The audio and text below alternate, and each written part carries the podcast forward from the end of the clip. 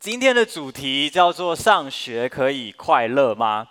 好，有多少人你已经开学了？可以挥挥你的手吗？已经开学了。好，仔细看一下你们的表情，啊，相当不快乐。好，已经开学的话不太快乐啊。那呃，有没有大学生？应该是接下来这个礼拜要开学，对不对？大学生挥挥手。大学生，OK OK，好。哎，怎么这么稀少？是都去上学了吗？好，呃，今天的主题我们叫做“上学可以快乐吗？”那呃，这个主题其实很有趣哈、哦，因为我稍微回想了一下我的求学的经验里面，我发现我大部分的时候其实还蛮快乐的。所以呃，我来在我在准备这个题目的时候，我就觉得，那我要去想一下，到底求学的过程当中会有哪些不快乐的事情，或者是我身边的同学，呃，或者是我自己，可能还是会有一些不快乐的时候，到底是因为什么让我们不快乐？好，所以我们来看一下好了哈。想象一下，回到你国中的时候，或是你现在如果就是国中的阶段，国中生的烦恼有什么？国中生的烦恼有什么？我们看一下啊，作业没写完，今天要考试啊，跟同学吵架，不喜欢哪个老师，被同学排挤啊，这大概就是我们国中的时候会面临的很多不开心的原因。呃，我记得我国中的时候跟我最好的朋友吵架，那个真的是世界末日等级的灾难哈，就是其实现在回想起来，就是少了一个。呃，朋友而已。但是当下你会觉得不行不行，我的世界毁灭了啊！好，所以这是国中。到了高中呢，我们的烦恼是什么啊？开始跟人家告白啊！现在可能国中生就跟人家告白了哈。告白被拒绝很难过哈，不能随心所欲啊，一定要穿制服。哎，你们喜欢穿制服吗？超讨厌是不是？我记得我念一中的时候，呃，我们最大的乐趣之一就是呃，不穿制服。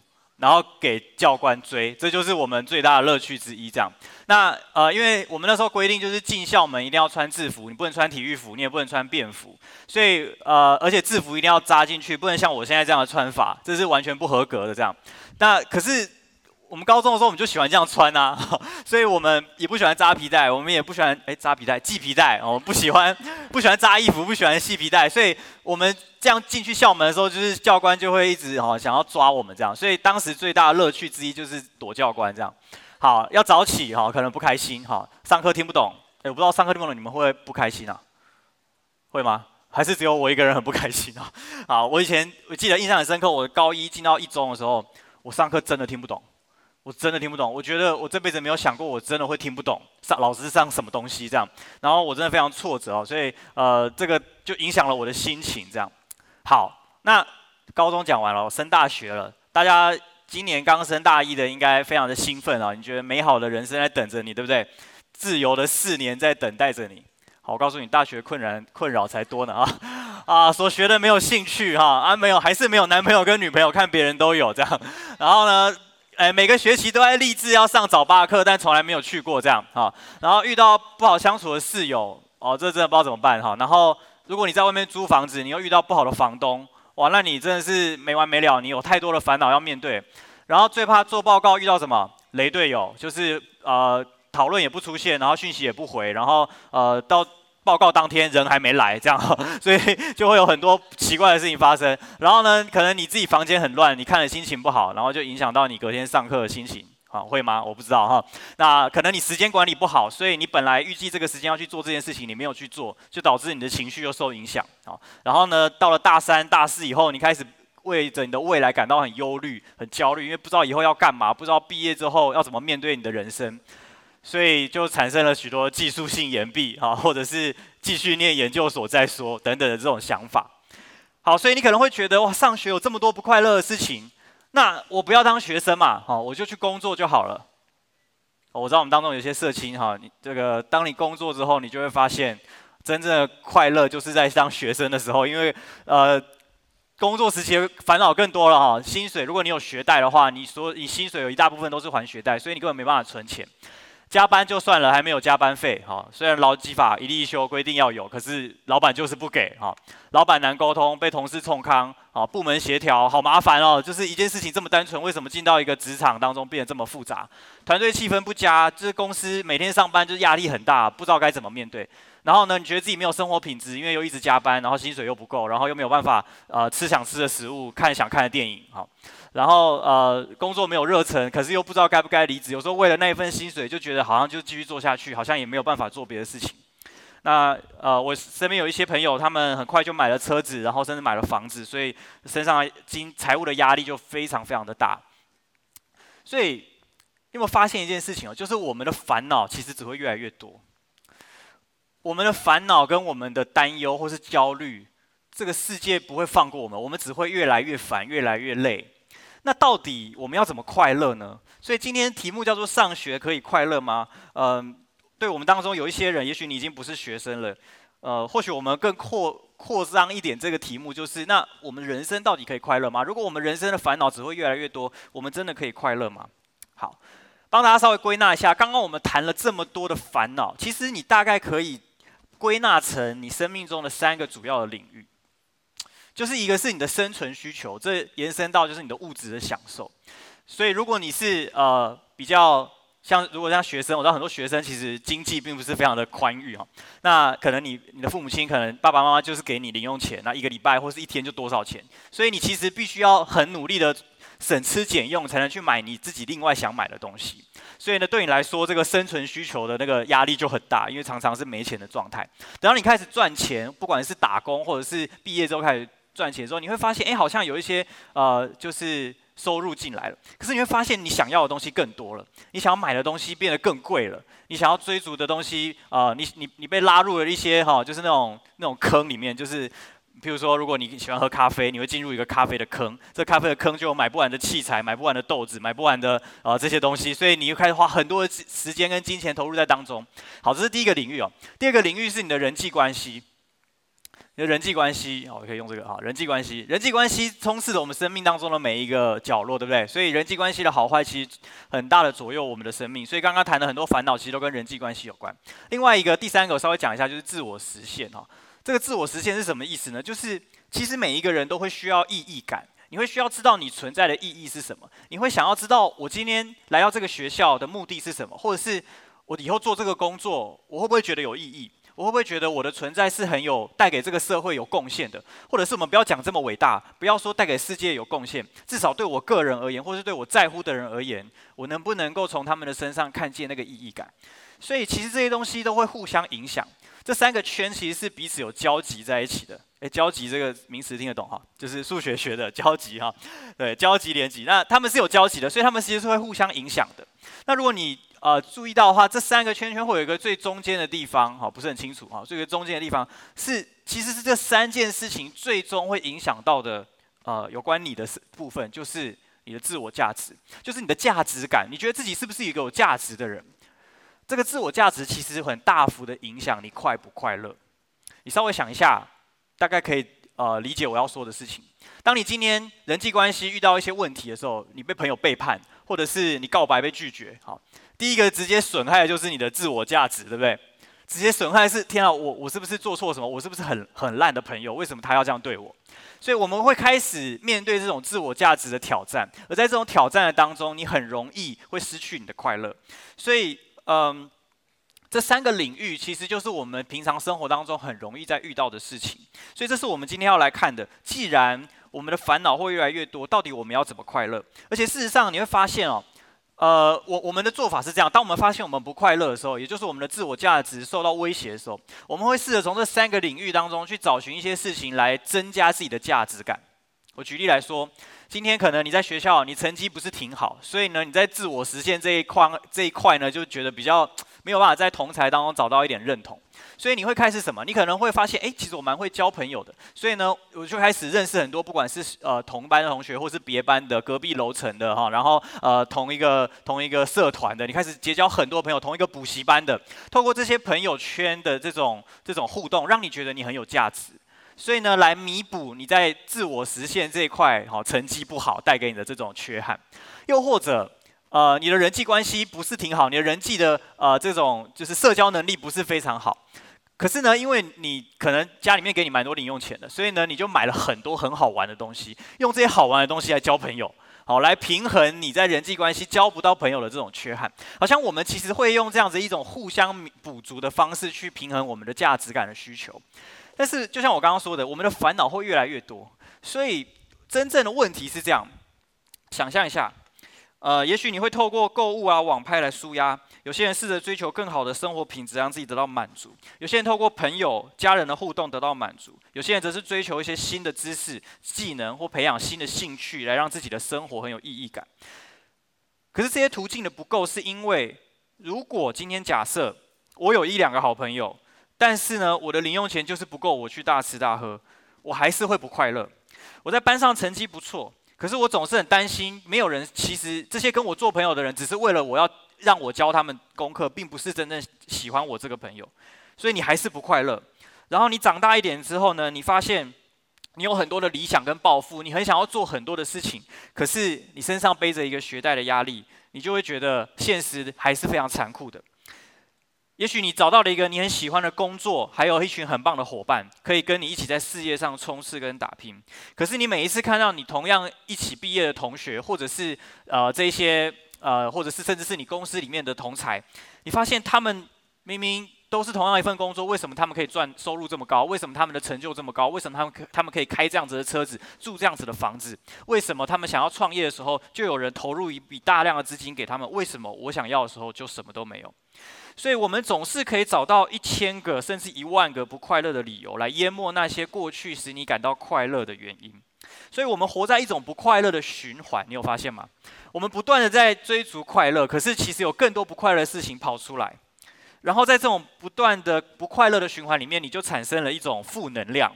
所以，呃，我知道有些。之前有一些像我之前哦，我是很喜欢看一个就是网站，就是每天来点负能量啊，就是他后来出了一本书，好，他那个粉丝页页后来没有经营，他就出了一本书。那我我为什么喜欢看啊？因为我觉得看那个很舒压，看那个很快乐。就是你看到那些负能量的话的时候，你觉得真的是天啊，真的是太快乐了，一切的烦恼都就是不见了这样。然后你觉得他所描述的社会现实，就真的是我心中的怒吼啊，就是怎么可以这样子呢？哈，那你透过这种东西把自己抒发出来。但是你知道比较悲惨的事情是，当我看完这些负能量之后，我其实并没有真的那么快乐。我的意思是，当下真的很快乐。可是当你看完之后，原本让你不快乐的那些事情都还在那里。所以我我终于发现了一个悲惨的事实啊，就是。这种抒发负能量带来快乐是一种逃避现实的伪装，好，这就跟你技术性延毕是一样的道理。我不知道以后要干嘛，那那先延毕吧。不知道以后要干嘛，先考个研究所哈。所以这个变成是我们生命当中的一种现现象。我们喜欢讲一些所谓的呃讲干话哈，我们喜欢讲一些负能量的话语，我们喜欢抱怨，我们喜欢说一些呃我们不满意的事情。当下说出来的时候心情非常好，可是当你说完之后，原本让你不快乐的原因，其实是并没有被改变的。好，所以今天我们终于要进到主题了！前言讲完了，今天我们要从诗篇十六篇来看大卫为什么可以快乐。我们都知道大卫，呃，前几周长平有在这边分享到大卫的故事。大卫人生其实经历很多大风大浪，甚至有很多不顺利的事情。当然，他也有很顺利的时候。可是大卫的快乐的秘诀到底是什么？这是今天我们要来看的。好，所以第一个标题我想先给你，就是我可以选择快乐。呃，如果你手上有圣经，或者是你有呃手机的话，你其实可以打开诗篇十六篇。今天我们大部分的经文都在这个这个段落里面。诗篇十六篇就是大卫所写的呃一篇很棒的诗篇。在这个诗篇里面呢，呃，我们来探讨有关快乐的秘诀，大卫快乐的秘诀。好，第一个标题我给你是我可以选择快乐，为什么？其实我们有这个能力的，只是我们常常把这个能力用在追逐那些短暂的快乐上。我的意思是，就像我刚刚说的，你会在这三个领域当中去抓住一些你可以让自己快乐的方式，也许去看一场电影，也许吃个宵夜，也许嗯跟朋友去夜唱夜冲啊，好像是可以让我快乐。我们会做出一些努力让自己快乐，我们有这个能力，可是我们。会把这些时时间跟精力放在一些会消失的快乐上，所以当我们这么做的时候，我们累积下来，我们会以为我们已经失去快乐的能力。所以今天我想要第一个跟你分享的是，我们可以选择快乐。好，那到底我们要怎么做呢？第一件事情就是你要依靠神，而不是小确幸。你要依靠神，你要选择依靠神，而不是小确幸。好。我们来念诗篇十六篇的第一节跟第二节，我们一起来念，一备来。神啊，求你保佑我，因为我投靠你。我的心啊，你曾对耶和华说：“你是我的主，我的好处不在你以外。”好，大卫在这个地方说：“神啊，求你保佑我，因为我投靠你。”大卫的生命，或是在大卫那个时代，他最大的威胁跟最大的阻碍，大概就是来自于那些想要杀害他的人，那些想要抵挡他的人，不论是他做王之前，还是做王之后。而大卫在这里说：“神啊，求你保佑我，因为我投靠你。”你可以看到吗？大卫的生命，他所依靠的是神，而不是那些外在的势力。其实大卫可以依靠很多人，因为他身边有很多的勇士。如果你去看《撒母耳记上》《撒母耳记下》，你会发现大卫的这些勇士的战功啊，其实如果你把它拍成影集或者是电影的话，是非常非常精彩的。这些勇士都是一个一个身怀绝技，可以以一挡百的那一种。所以大卫其实可以依靠人，可是大卫在这里说：“神啊，求你保佑我，因为我投靠你。”我们在心情不好的时候，你会想要做什么？我们常常最先想到的不是神，对吗？我们在心情不好的时候，最先想到的是什么？我们最先想到的是人，特别是那个让我心情不好的人，对不对？你会想要找一个人来怪，你会想要把责任推卸给某个人，让你自己觉得，哎，我这样我就 OK 了。所以，当我们用这样子的方式想要让自己快乐的时候，其实是徒劳无功的。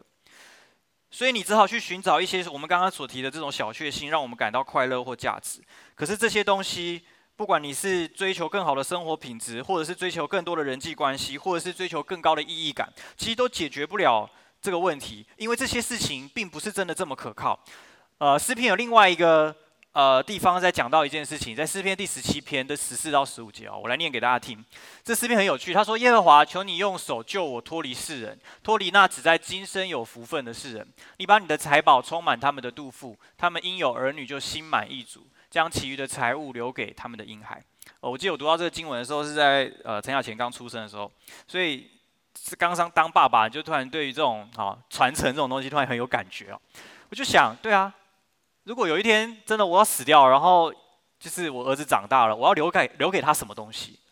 我一定是把我这辈子能够积蓄的东西都留给他。可是你知道，诗人在这边说：“神啊，救我脱离今生有只在今生有福分的世人。”所以有一些人他只在今生有福分，是你的生命一直在追逐的是今生的福分、今生的快乐、今生的享受。那你说，那不追求这个，不然要追求什么？好，诗人这么说。我们念一下第十五节，预备来。至于我，就心满意足了。得见你的形象，这个地方在圣经里面，它有一个小字，就是得着你的形象。就是说，好像当我可以更像你的时候，我就心满意足了。这个这篇诗篇十七篇是谁写的？十七篇也是大卫写的。大卫被称为合神心意的人。所以你知道你要追求的是什么？你要追求的只是只在今生有福分吗？还是你要像大卫一样成为一个合神心意的人，成为一个更像神的人？那才会是使你快乐真正的源头。我们来看一下大卫的榜样。大卫的一生面临很多的呃困难，其中有一个困难就是之前长平有分享过的，就是他从一个地方回来之后，发现他们的。他跟他的呃团队，他们的军军队的这些妻子啊、儿女啊、财产啊，全部被掳走了，被被那个亚玛力人掳走了。所以呢，众人就为自己的儿女苦恼，说要用石头打死大卫。可是这里有一句很重要的话：大卫却倚靠耶和华他的神，心里坚固。你注意哦，这个经文的一开头跟结尾是非常矛盾的。一开始大卫怎么样？甚是焦急。你可以想象大卫焦急的像热锅上的蚂蚁一样嘛？就是一个。哦，领袖，然后非常的着急啊，不知道该怎么办，这样非常的焦虑。可是到最后，他却说：“大卫倚靠耶和华的神，心理坚固。”这是我们需要学习的。真正的心理坚固是来自于你有一颗依靠神的心，而不是我们拥有多少物质和精神的福分。你知道很多的时候，我们不断的去追求这些东西，物质的享受，物质的更 更好的丰富，是为了让我们觉得我们可以有一个依靠，是为了让我们觉得我们会有一个地方住，我们可以我们可以觉得我们的心情可以比较放松，我们可以比较安心，因为我们有一个可以居住的地方。但是你知道大卫并不是，大卫真正的依靠是神。因为当他什么都没有的时候，他选择相信神，所以这是我们要学习的榜样，这也是我们可以一起来努力的。所以回到刚刚我们读的诗篇十六篇第二节的最后，他说：“我的好处不在你以外，不在你以外，我的好处不在你以外。”大卫跟神说：“我的好处不在你以外。”这句话是什么意思？我想邀请大家来思想一下。你有你有真的相信你的好处不在神以外吗？我以前不相信。我以前真的不相信，我会觉得，我会觉得，上帝一定会冲康我，上帝一定会想要想办法，就是为难我哈，为了要测试我哈，上帝一定是一个非常调皮的人，或者是他是一个很很严格的那种角色，所以他会他会想要看看我是不是真心的爱他，所以他会为难我，他会找一些事情来麻烦我这样。我以前对上帝的看法真的是这样，后来我读到这个经文的时候，我就在想。我的好处不在你以外，所以什么意思？所以今天如果我想要离开神，去找到我认为对我最好的事情，这基本上是是徒劳无功的，是你你是找不到的。可是我们常常做这件事情，不是吗？我们常常想要上帝给我们的，我们不要；我们想要我们自己的，我们想要追求一个我们认为对我们最好的。可能你看到一个异性，觉得哇好喜欢哦，可是你祷告起来觉得实在是没平安，而且你的领袖有跟你分享说，我觉得现在不适合，这个人不适合你。那你说不，我不管，我就是要，我就是想要。然后呢，你交往的时候才发现，哎，当初怎么没有听，怎么没有听话哈？怎么怎么怎么会发生这些事情？怎么会有这样的事情？可是其实一开始你在祷告的时候，你就知道上帝不要你这么做。好像很多的时候，我们会想要去找到我们自己认为可以让我们快乐的方法。可是你知道，你的人生是有些时候是没有办法重来的。有一些错误，当你踩下去之后，就没有办法重新来过了。所以我要鼓励你，这是你需要面对的第一个选择。你要依靠神，而不是依靠自己的聪明。好，第二个我要给你的标题是：你要结交能够一起成长的朋友。你要结交能够一起成长的朋友。影响我们快乐跟价值感的第二个领域就是人际关系。大家还记得刚刚那个图吗？有三个圈圈哈，你要一直记得这个图。人际关系是一个非常影响我们的一件事情啊。学生时期，特别是国中、高中的时候，其实朋友几乎霸占了我们一整天的思绪跟情感。就像我刚刚说，我国中的时候跟朋友吵架，你知道，那真的是，其实我已经不是一个这么好像依赖关系的人。可是我我印象非，因为那是我最好的朋友。然后我跟他不讲话，就不知道为什么就不讲话。然后见到面也不会打招呼，可是我们同班，所以就很尴尬。然后我们开始在班上有各自的一群朋友，然后我们会告诉我们的朋友不要去跟他好，这样就是很无聊哈。这样就是那为什么会做这件事情？因为我满脑子都在想这件事情，我根本没有我没有心思做任何其他的事情，我没有办法读书，我没有办法我没有办法让让自己快乐啊。因为我一想到我的朋友，我就觉得他为什么要这样对我？他怎么可以这样对我？所以当我们你知道，在你在你一个某一个阶段的时候，其实人际关系对你的影响是非常非常大的。好，你说可能你长大之后，诶，好像我们就不太人际关系不会这么剧烈的影响我们的生活，我们还有很多的目标在追逐。可是你确定吗？其实成长过程你会发现，人际关系几乎无所不在。今天如果你是专题生，或者是你是研究生，你的指导教授不开心。哇，你完全没有好日子过，完全没有好日子过。你可能研究经费拿不到，你可能研究计划过不了，你可能论文写不出来，你可能毕不了业，所以你会有非常庞大的压力在你的身上，或者是你在实验室里面，或者是你在呃大学的时候，或是高中的时候，有一些有学长姐制度的一些学校里面，你被针对，你被学长姐针对，他们就是讨厌你，所以你然后你你要你要怎么办哈？所以你没有办法快乐，为什么？因为人际关系。然后你出了社会，你在工作。今天上班的时候，突然发现你的主管脸超级臭，都不知道为什么，他就是非常的臭，而且不跟你讲话。你整个整天工作起来的状态怎么样？你就心毛毛的，因为不知道会发生什么事情，不知道什么时候会突然被骂，你完全没有办法掌握。你你会发现这些都是人际关系，人际关系时时刻刻在影响我们的生命。有一些关系你可能没有办法选择，譬如说家人。譬如说，你已经到了公司上班了，公司里面有一些同事，有一些的主管不是你能够选择。可是你知道吗？你可也有一些人际关系是你可以选择。特别是各位，如果你现在还是学生，你现在的交友的状况是你能够选择的。所以诗篇十六篇第三节到第四节，我们一起念哈，预备来。世上的圣民，他们又美又善，是我最喜悦的。以别神代替耶和华的，他们的愁苦必加增。他们所浇奠的血，不献上。我嘴唇也不提别神的名号。好，你要结交一些能够帮助你提升的朋友，或是你们可以互相提升的朋友。不只是你们在一起的时候很快乐而已，而是这份友谊能够使你成长，这是很重要的哦。如果你交的朋友只是我们在一起很快乐哦，我们很喜欢在一起，这是不够的，因为有一天你们会去到不同的学校，你们会去到不同的地方、不同的城市。这份关系当中没有再有这种连结跟信任的必要性。为什么？因为你们在一起只是为了很快乐。你可以换一群人，仍然可以让你很快乐。可是有没有一些朋友是能够让你成长的呢？有没有一些朋友是敢对你讲真话的呢？有没有一些朋友是你会记得他一辈子的呢？这份友谊让你从他们身上学到很多重要的事物。你知道每一个人认识神的过程都不一样，我们所经历的故事也不一样，所以结交这些朋友能够扩张你对上帝的认识。所以我想要鼓励你的是，大卫在这里提到的世上的圣名，其实不是别人，就是那些敬畏神的人，就是那些在这个世界上同样在这个世界上居住，可是他们敬畏，他们选择敬畏神的人。我今天想要鼓励你，你要找的朋友必须要包含这样子的一种特质，是他可以在属灵的生命上带给你很大的祝福。这是我最好的朋友。从小一起长大的最好的朋友哦，呃，左边那张黑白照片，它本来不是黑白的啊，它是正常的样子。那但是它后面的那个背景现在已经不存在了。现在是什么地方你知道吗？现在是那个益民商圈，就是义中街那边那个益民商圈。这以前是我我我以前在这个地方长大，那是我的教会。那这另外这三个人呢，是我最好的朋友。呃，那时候我们都很瘦，嗯、然后。呃，我我们一起长大，我们读同一个国小，同一个高国中，同一个高中，我居然还考上同一个高中，真的很离奇啊！然后我们同一间教会，所以我们一个礼拜有七天，就是七天都会看到这这个这三个人。然后我们非常非常的要好，可是我们的个性其实四个人完全不一样啊，完全不一样。那右边那张就是那应该是去年拍的哦，就是已经有两只小孩出生了这样。呃，我们四个人现在在不同的城市，有两个在台湾，一个在美国，一个在对岸。啊，我们都在不同的地方，我们一年能够见面的次数趋趋近于零，就是真的见不到哈，真的很难。那去年年底的时候，我们有机会四个人合体，所以很很值得纪念，我们就拍了一张照片。你知道这四个这三个朋友对我的生命来说是产生一个很重大的影响。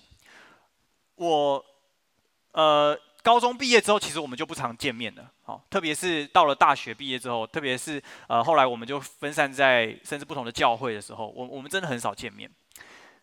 可是每一次当我们又见到彼此的时候，也许不一定四个到到齐，有时候可能两个、三个见到彼此的时候，哇，我们非常的快乐，而且我们有谈不完的话题，我们有讲不完的的的的有趣的事情，然后我们可以光是分享最近大家彼此的近况，我们就非常非常的享受这份关系。我我们在这份关系里面，你会有一种自由，是你不必期待他怎么样对待你，你也不会有压力，觉得你应该要怎么对待他，不，一切都非常的自然，一切都非常的。美好，因为那是基于一个我们这么多年来的一种信任。那我们四个人因为都在教会长大，所以我们对各自对上帝的体会跟认识也都不一样。那我们成为彼此很好的属灵伙伴，我们也成为彼此很好的这种属灵上的支持。我们现在还是有一个赖的群组，只要大家有什么困难丢上去，我们就是一起祷告，我们就是一起面对。不管他正在遇到的事情是困难是什么，我我们就是知道在这一个地方，我们有一群支持我们的人。所以你知道，你可以选择这样的人际关系。嗯，这对我来说有一个很大的影响，是我在人际关系上面有一个，我觉得比起一别人更加稳固的一个安全感。因为我知道我有这一群好朋友，所以我今天就算有新新的朋友可能淡淡掉了，或者是离开了，或者是被背叛了，我很难过，我很挫折。可是我知道我有一群很棒的朋友支持着我，所以我可以继续的往前走。我在人际关系上面的安全感是建立在这一份友谊的基础上。那当然，后来我来到惊奇之后，在惊奇结结交一群非常棒的朋友，到今天我们还是非常好的朋友，一起打拼，一起一起做很多我们当初在当学生的时候，我们一起梦想在做的事情。所以我觉得这是很棒的。我会鼓励你在你的小组，在你的在你的呃服饰的领域当中，去找到这样子的伙伴，去找到这样子的朋友。今年刚结暑假刚结束的 D Camp，呃，我我们。其实，在这这么多年的 D K 们我们看到一件很棒、很美好的事情，是我们看到很多属灵的关系被建立起来。这些人本来在不同的区、不同的城市、不同的呃地方，可是因为 D K 们他们集合在一起，然后有机会认识彼此，有机会可以彼此分享信仰，这是一件很棒的事情。而透过这样的过程，这个他们的之间的关系变得不再一样，这个关系变得是更加的深厚、更加的真实。所以我鼓励你要找到这样子的朋友，结交一起成长的朋友。好，下一个跟你分享，你要跟上帝建立稳固的关系。人还是有可能让我们失望，所以你在寻找这样的朋友的过程，你有可能会失望。但是有一份关系是永远不会改变的，而它能够带给我们的快乐跟满足，将随着我们对它的认识而增加。所以只要你不停止的去认识神，你的快乐就不会消失。所以。诗篇十六篇十五对呃第五节，我们要一起来念来。你为我持守，所以大卫在经历了上帝这么多的祝福之后，他发现神才是他生命中最大的祝福，神才是他需要紧紧抓住的。这不是，而不是他手中的这些财富啊、关系啊、或人脉啊，或者资源。他知道他要抓到的是神，耶和华是我的产业，我所得的，你为我持守。事实上，在诗篇里面，诗篇的呃作者告诉我们要怎么样去跟上帝建立一个稳固的关系。我想跟你分享两个经文哦，在诗篇一百一十九篇，诗篇一百一十九篇是整卷圣经里面最长的一个一卷啊，就是它的就是一篇就非常多节。那我想跟你分享其中两节，我们来念一下四十七节好不好？预备来，我要在你的命令中自乐，这命令素来是我所爱的。我不知道你看这个经文会不会觉得很奇怪？我自己看的时候我觉得很奇怪，因为怎么会有人会爱上帝的命令爱成这样？我连我妈的命令都不是很爱，对不对？我们不喜欢被命令嘛，我们喜欢自由嘛，我们喜欢享受就是呃我想干嘛就干嘛的这种自由。所以当你被命令的时候，怎么会快乐呢？而且他还说，这个命令一直以来都是我所爱的，这这真的是非常离奇的一件事情。好，那所以你需要看下一节，来下一节我们一起念，预备来，我又要遵行你的命令，这命令素来是我所爱的，我也要思想你的律例。好，这边我想请你看见三个动词，第一个动词是什么？遵行，对不对？第二个呢？爱，对不对？爱是个动词啊。第三个是什么？思想。好，后面两个我们比较能够明白哦。当你真的很爱神的话语，当你真的很爱神的命令的时候，你就会常常去思想它。就好像今天，如果你收到情书，诶，你们现在还会写情书吗？这个年代是不是没有人写情书了？好，你今天看到你喜欢的人传讯息给你，你可能会一直看，就一句话，你可以一直看，一直看，一直看，对不对？哦，因为那是你喜欢的人。啊，所以我们很能够理解这种感觉，就是当你爱一个人的时候，你会一直想要去想他，或是去思想他说的话。可是前面这个遵行你的命令到底是什么？为什么遵行命令这件事情可以快乐呢？呃，遵行这件事情，这个小字后面写什么？举手。哎，你什么时候会举手？投降的时候是不是？老师，我有问题的时候哈。在旧约里面，当你看到举手的时候，你要连接到一个图像，就是敬拜的图像。你会，你旧约的图像里面，当他谈到举手，他谈论的是一个敬拜，所以这是什么意思？诗篇的作者告诉我们，我们要在神的命令当中来敬拜他。所以，所以我要跟你分享的是，敬拜不是取决于你的感觉，敬拜不是取决于你快不快乐，敬拜甚至不是让你得到快乐的一种手段。敬拜是什么？敬拜就是单单的回到神的话语当中，敬拜是单单来到神的面前，跟他建立一份稳固的关系。你需要向神举手，你需要向神的话语举手，你需要向神的话语来敬拜。嗯、之前前大概两年、一年前、一两年前吧，上帝有一天给我一个感动，他叫我好好读诗篇。那其实我以前对诗篇真的没有什么太大就是感触，我觉得诗篇就是一堆的啊，就是这种 murmur 啊，就是不断的 murmur，就是我今天不好，我怎么样啊，谁欺负我啊，这样子，我就觉得看这个好。有点浪费时间的感觉，可是我就觉得好，没关系，神给我这个感动，我就好好的来看诗篇，所以我就一天看一篇。呃，我我觉得那一年对我来说是一个非常神奇的一年哦，因为我总是会在刚好遇到一些事情的时候，应该说我的人生会有一些不顺利的时候，我总是在我不顺利的时候刚好读到一些就是那种很悲惨的诗篇，然后你就会觉得哦，好被同理哦，我怎么就对啊，就是这种感觉，怎么会这样子哦？那我印象非常深刻，就是我读到诗篇一百一十九篇。因为一百一十九篇真的太长了，所以我就把它分好几段来读啊。我就一天读八节啊，然后读二十六天把它读完这样。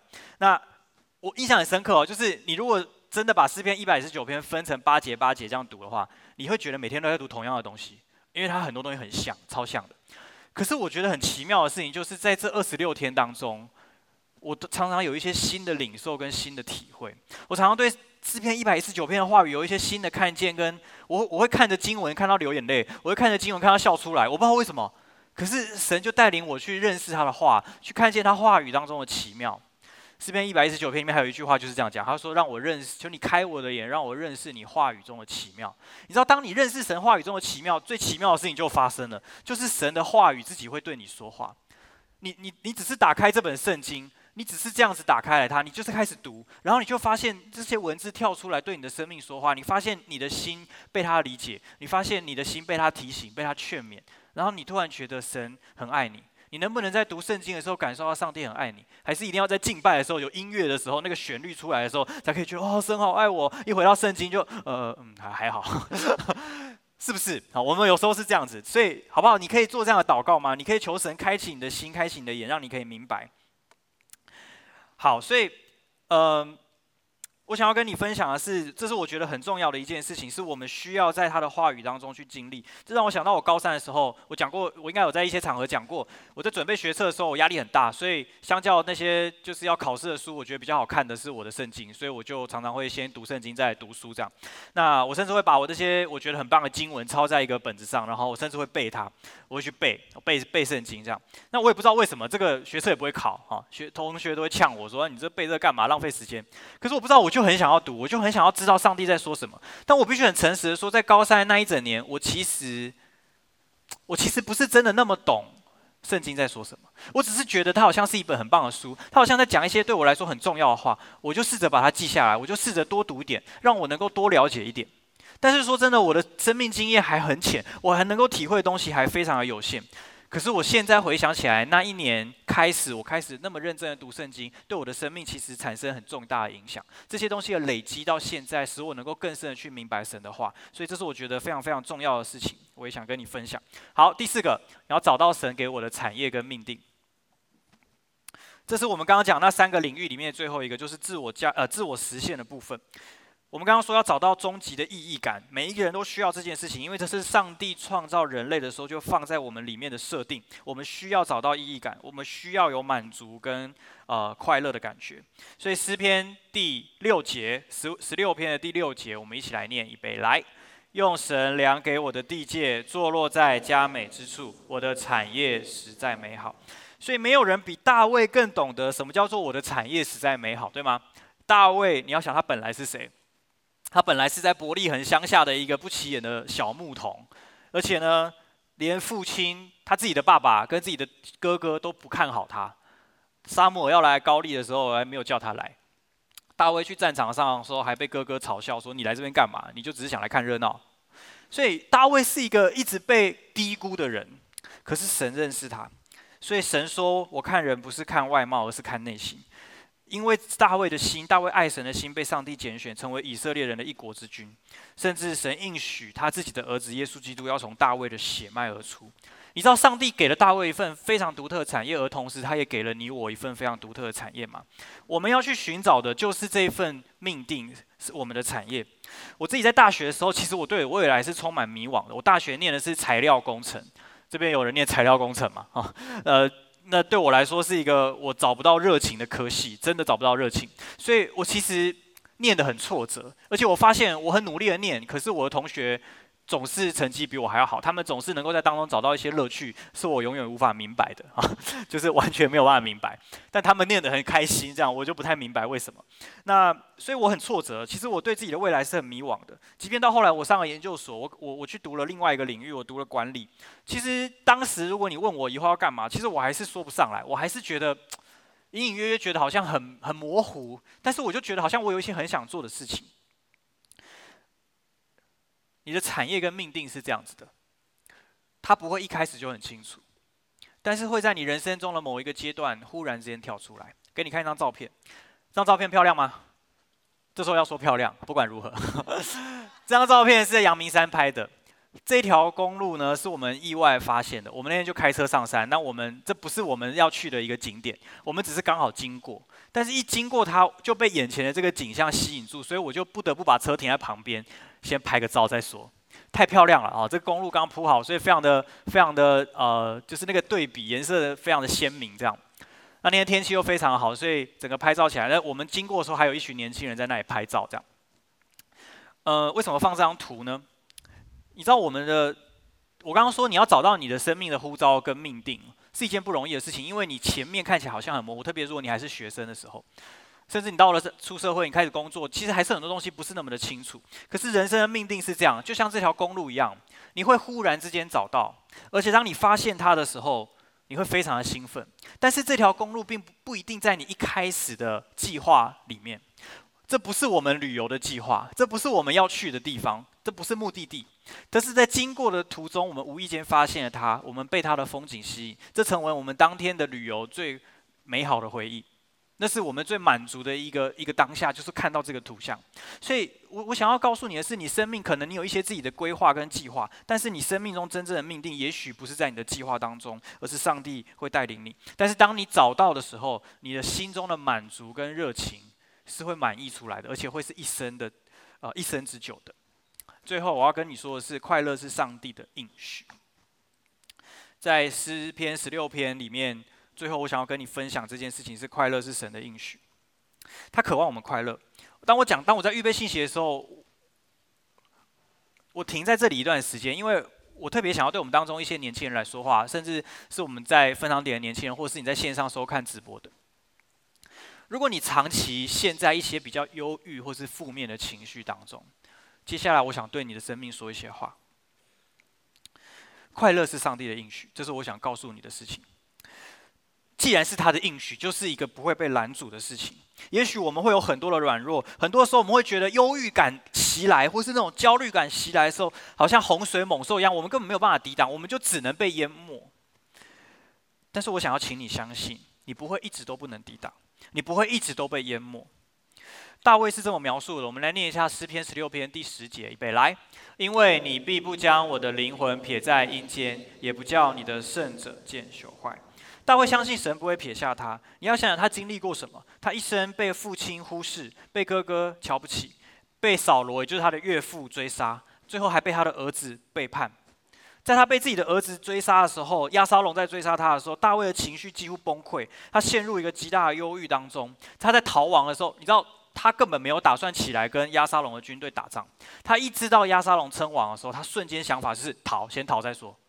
而他逃跑的过程，圣经描写的非常的写实。他说，大卫在爬那座山，他在逃命的时候，在爬那座山的时候，他边走边哭。他是走一步就一直哭，一直哭，一直哭，哭到山顶。他整个情绪基本上是崩溃的状态。可是你知道大卫写了一个诗篇吗？大卫写了诗篇第三篇，是在他被押沙龙追杀的时候。我们来念一下这个诗篇好不好？第五到第六节，预备来。我躺下睡觉，我醒着，耶和华都保佑我。虽有成万的百姓来周围攻击我，我也不怕。大卫不害怕。大卫能够不害怕的秘诀是什么呢？是因为他知道耶和华保佑他，神才是他最大的保障。所以即使我我们今天大概不会面对什么成千上万的仇敌，可是你你如果选择相信神的保护，神今天就要做你的保护。因为你，你可能当你面对这些负面的情绪的时候，他们跟这些上万的仇敌看起来是很像的，是一个外来者，是一个是一个来拆毁你生命的一种情绪。诗篇十六篇第七到第八节也这样说，他说：“我必称颂那指教我的耶和华，我的心常在夜间也警戒我。我将耶和华常摆在我的面前，因他在我右边，我便不致摇动。使你不致摇动的是神，使你不致摇动的不是那一些你能够你你想办法让自己快乐的事物。”那些使你不致摇动的，他们自己都是会摇动的。只有神在你的生命当中才能够成为你的依赖。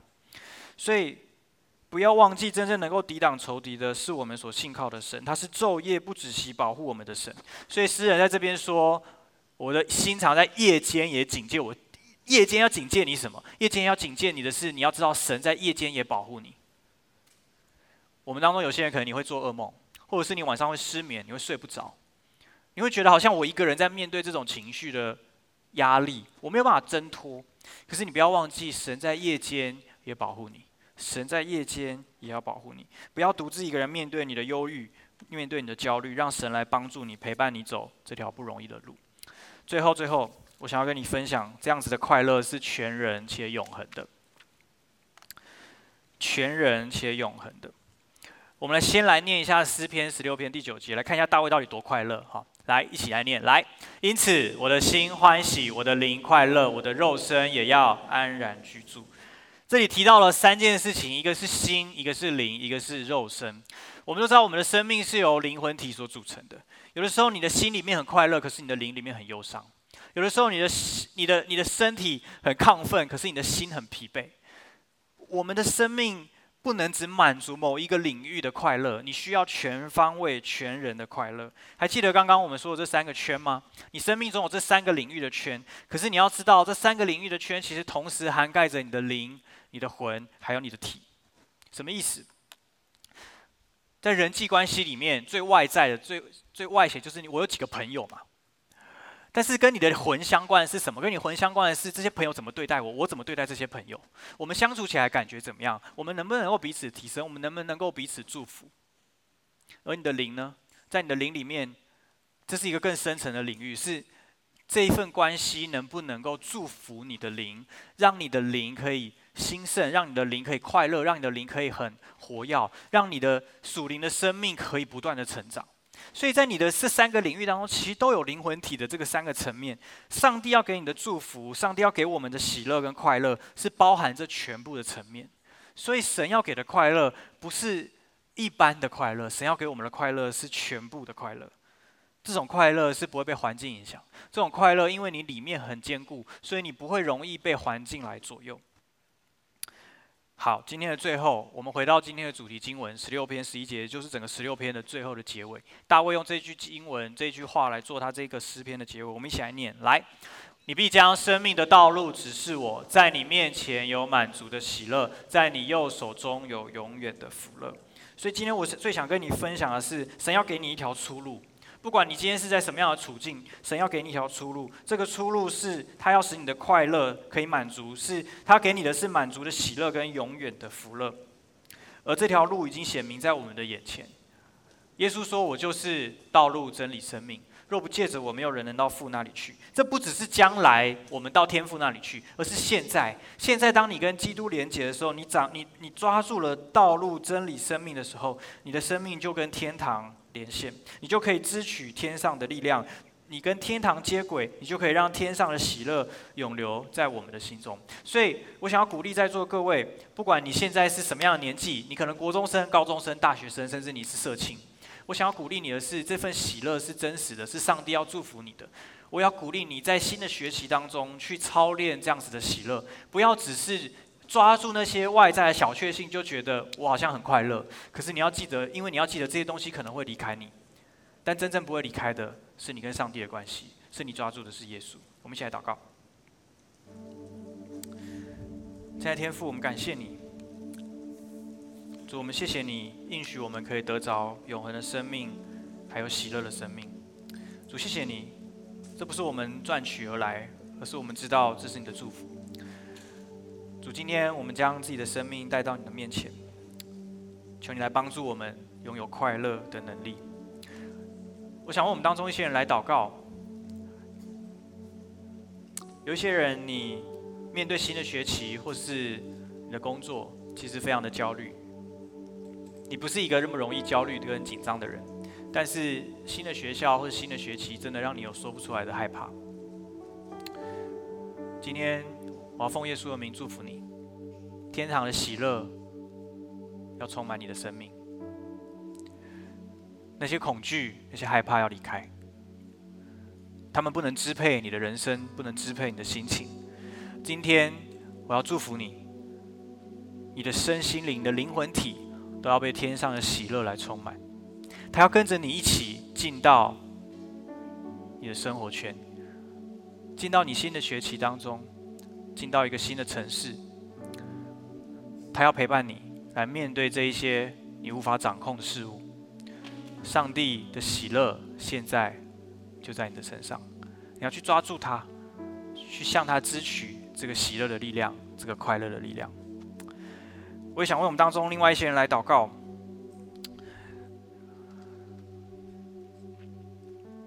可能你已经有忧郁症了，可能你。一个人的时候，你甚至很好奇自己能不能再快乐起来。你已经不是你以前所认识的自己了，甚至这样子的一个过程，让你不知道该怎么面对其他人。今天我想要鼓励你，我觉得神的心意向你是好的，他要救你脱离这样子的捆绑。我不知道是不是今天，但是我相信有一些人在今天你会得着自由。我相信有一些人，你的心在今天会被释放。我相信有一些人，你今天要领受一个天上来的能力，有一个喜乐的恩高、喜乐的膏油要充满你。圣经上说，主的恩高是折断众恶的。你生命中有一些的恶，有一些的捆绑，有一些的压力，就无形的一直卡在那个地方，让你不没有办法快乐。今天上帝说，我要来折断这个恶，我要来帮助你挣脱这个锁链。你是自由的，你是可以快乐的。因为那是我的应许，这份应许是不会取消的，这份应许是不会失败的。不管你是谁，不管你的处境如何，只要你愿意相信，天上的喜乐就与你有份。最后，我想要为我们当中一些你第一次来我们当中，或是你第一次踏进教会的人来祷告。我想邀请你，可以跟我一起做一个祷告。这个祷告。就是能够邀邀请耶稣进到你的生命当中。当你有了耶稣在你的生命当中，你将会拥有这个喜乐的能力。如果你愿意的话，我说一句，你跟着我一起祷告一句。亲爱的耶稣，亲爱的耶稣，谢谢你带我来到这里。谢谢你带我来到这里。我想要邀请你，我想要邀请你进到我的心中来，进到我的心中来，成为我的救主，成为我的救主，成为我生命的主，成为我生命的主，把天上的喜乐。天上的喜乐放在我的里面，放在我的里面，给我喜乐的能力，喜乐的能力，让我有快乐的人生，给我有快乐的人生，让我可以过一个与众不同的人生，让我可以有与众不同的人生。谢谢你让我认识你，谢谢你让我认识你。我这样祷告，我这样祷告，是奉靠耶稣的名，是奉靠耶稣的名。阿门。阿门。如果你做这个祷告，我非常恭喜你，上帝要祝福你，你成为基督徒，你要经历到上帝给你的喜乐。好，我们一起从座位上站起来，因为时间关系，我们一起来做一个结束的祷告。好不好？邀请大家张开你的双手，或是你可以放在你的心上。今天我们要领受这个喜乐，所以最后我想要借着今天这个机会，我要释放天上的喜乐在我们的当中。